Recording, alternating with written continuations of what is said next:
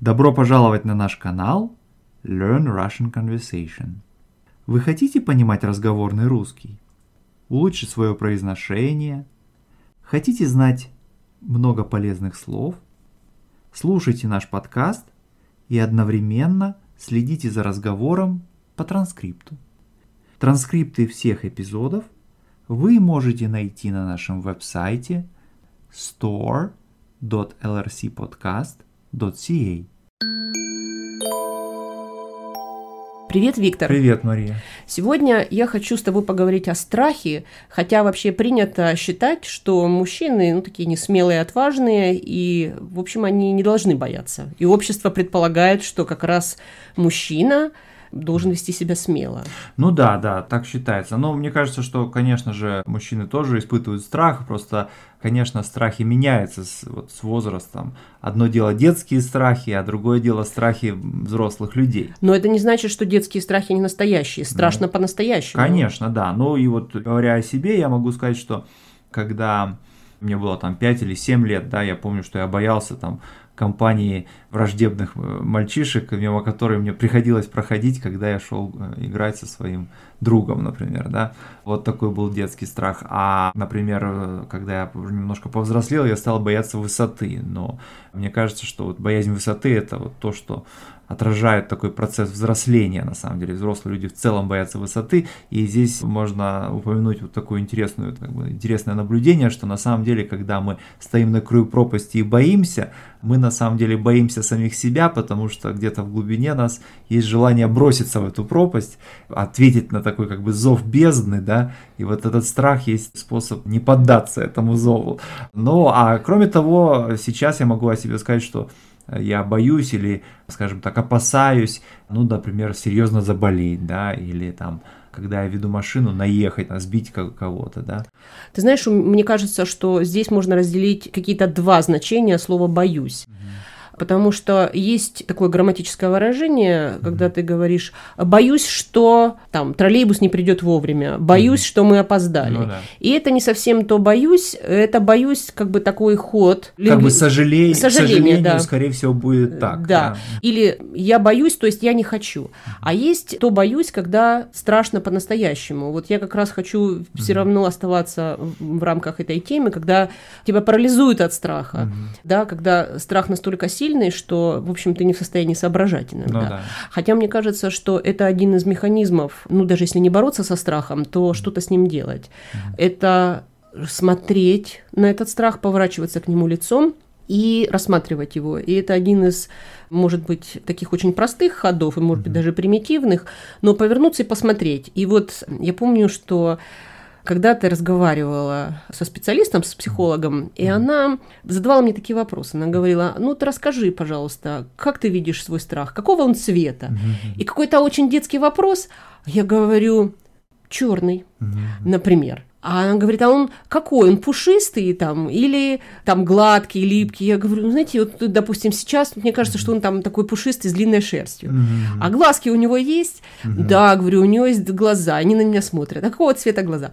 И знаешь, вот такие очень простые вопросы, mm-hmm. и ты совершенно по-другому начинаешь воспринимать этот mm-hmm. страх. Mm-hmm. Для меня это работает. Я люблю этот ход, с тех пор я им часто пользуюсь, mm-hmm. и вот рассматривать это анализировать, да? Ну, да. А анализ, в общем, он уже не позволяет поддаваться этому страху так легко. Ну да, ну а я мог бы сказать, что помимо вот таких э, приемов, да, по преодолению страха, а, ну можно, например, просто избегать каких-то ситуаций, где вероятен большой испуг. Ну, например, есть фильмы ужасов, да, и надо сказать, что вот когда я посмотрел свой первый фильм ужасов, когда мне там было лет 12, например, ну, я боялся после этого зайти в темную комнату, да.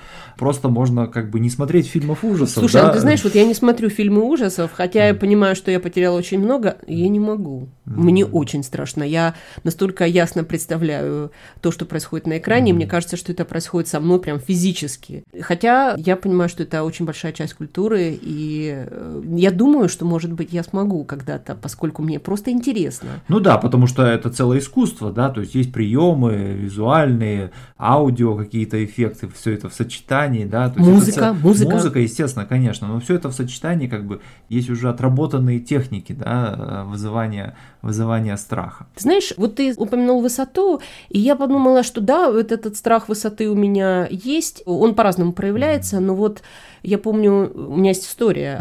Угу. Совсем недавно мы поехали в горы, угу. и там мы шли к озеру Крипт Лейк. Угу. Значит, ну даже само название такое угу. загадочное. Угу. Там есть такой участок, где тропа превращается фактически в очень узкий карниз, этот карниз выбит на скале, mm-hmm. там даже проложен трос, чтобы за него можно mm-hmm. было держаться, потому что реально невозможно пройти по этому карнизу, mm-hmm. фактически нужно ползти. Mm-hmm. Мое желание было остановиться и пойти назад, mm-hmm. но назад пойти было так же страшно, как и вперед. Ну, да. К тому же сзади шли там другие люди ну, да. и подростки, и мне в каком-то смысле было даже стыдно ну, повернуть конечно. назад. И вот я, преодолевая значит, себя, уговаривая себя, что все спокойно, вот если они тут идут и они разговаривают и шутят, значит, все нормально. Но интересно, что в какой-то момент я застряла и посмотрела там в пропасть. Ну, там скала очень высоко располагалась в горах, и я понимала, что шансов у меня никаких нет. И мне хотелось, конечно, просто остановиться, и чтобы меня оттуда сняли.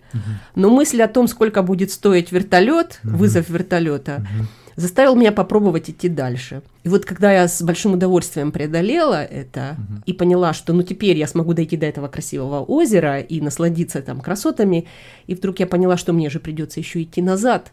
Назад тоже было идти страшно, но я уже была готова, потому что я уже преодолела один раз.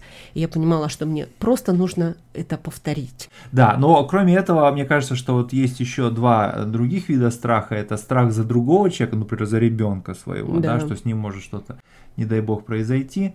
Ну и еще есть коллективный страх. Вообще, конечно, понимаешь, мы в целом, когда мы вместе с другими людьми, мы не так боимся, как так, когда мы в одиночестве, да. Но вот если страх охватывает э, толпу, толпу, да, то, конечно, преодолеть его еще гораздо сложнее, да, чем преодолеть индивидуальный страх, потому что когда мы говорим об индивидуальном страхе, вот, ну, здесь есть вот эти приемы, о которых ты говорила, то есть проанализировать его, а ведь толпа как бы не может быть столь же рациональной, как вот отдельный человек.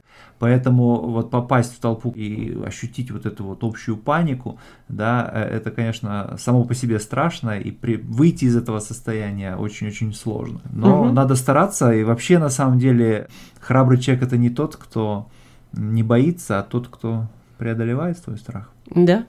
Ну пока. Пока. Это был настоящий разговорный русский на канале Learn Russian Conversation. Транскрипты доступны на нашем веб-сайте store.lrcpodcast.ca. Всего вам доброго, до свидания.